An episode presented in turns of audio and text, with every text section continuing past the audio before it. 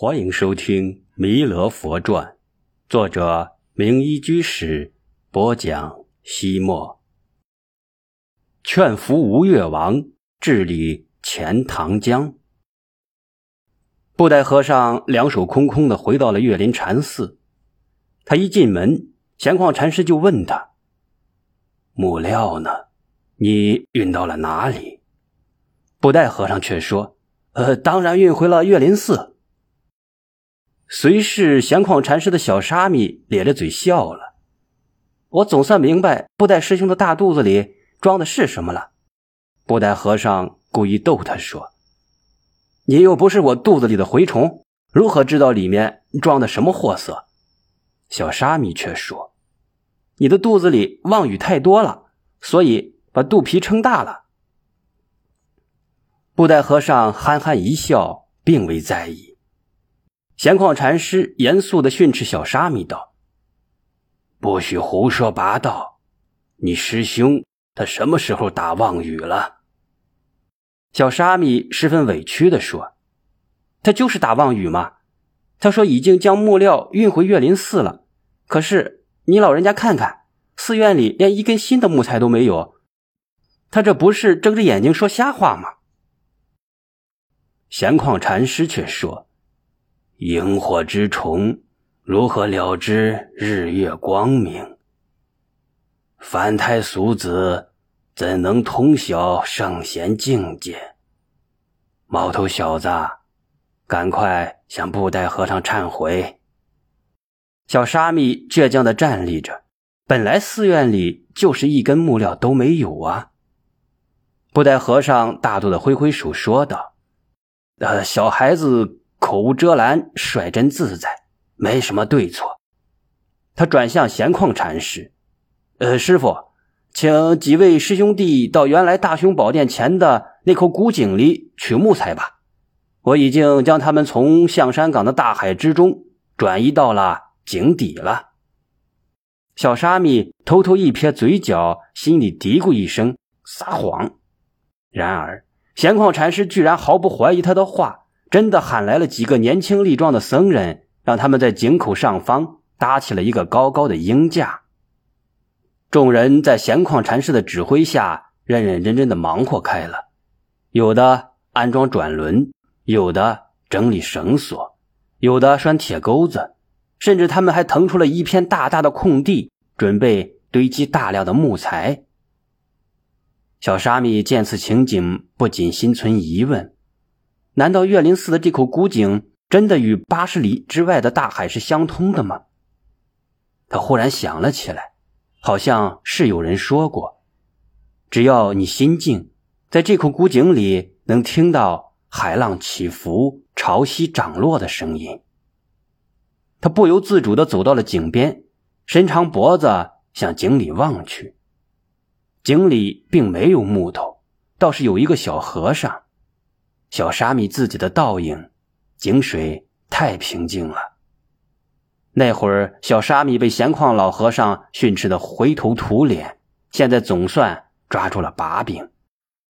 他是一个机灵的孩子，并不直接回禀老和尚，而是拿来了一只水桶，挂在了原本准备向外扯木头的大铁钩子上。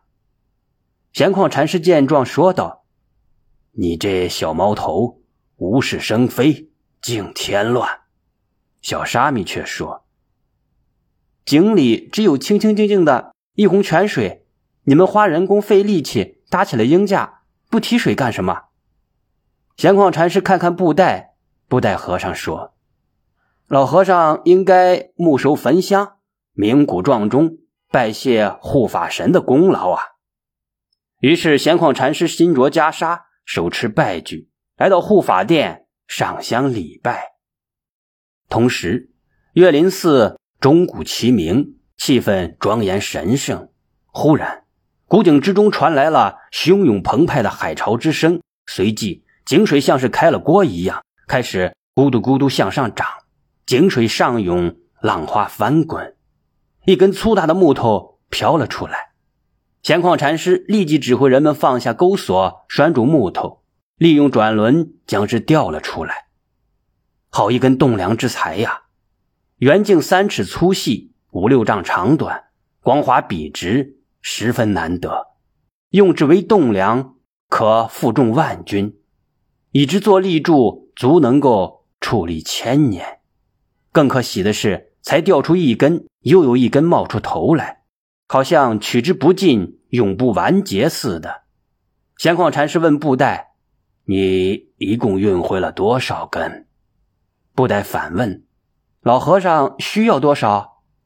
小沙弥插话道：“那当然是多多益善。”布袋笑道：“小师弟，贪心越多，烦恼越多。人生有十禅九十八劫，合计百八烦恼，你还嫌少？”闲旷禅师想了想说：“三座大殿总共需要梁柱一百零八根。”布袋说道：“那么就化烦恼为菩提，百八烦恼化为百八栋梁。老和尚，您算吧。够数的时候就喊停止。寺院朝夕撞钟一百零八下，意在消除一百零八种烦恼，又随百八烦恼之数，而又有百八珠数。方丈脖子上挂的珠子就有一百零八颗。”于是，每吊起一颗木头，闲旷禅师就数一颗珠子，以此计算着木头的数量。等到珠子数了一圈，闲旷禅师急忙喊道：“呃，够了，够了，已经够数了。”不知是他喊的慢了，还是怎么回事，井水之中隐隐约约似乎还有一根木头。闲旷禅师让人数了数，雕出来的木材只有一百零七根。闲旷禅师看看手中的念珠，不明白是怎么回事。布袋和尚像是未卜先知，说道：“你问问小师弟就明白了。”闲旷禅师用目光寻找小沙弥，哪里还有他的踪影？小沙弥早已躲开了。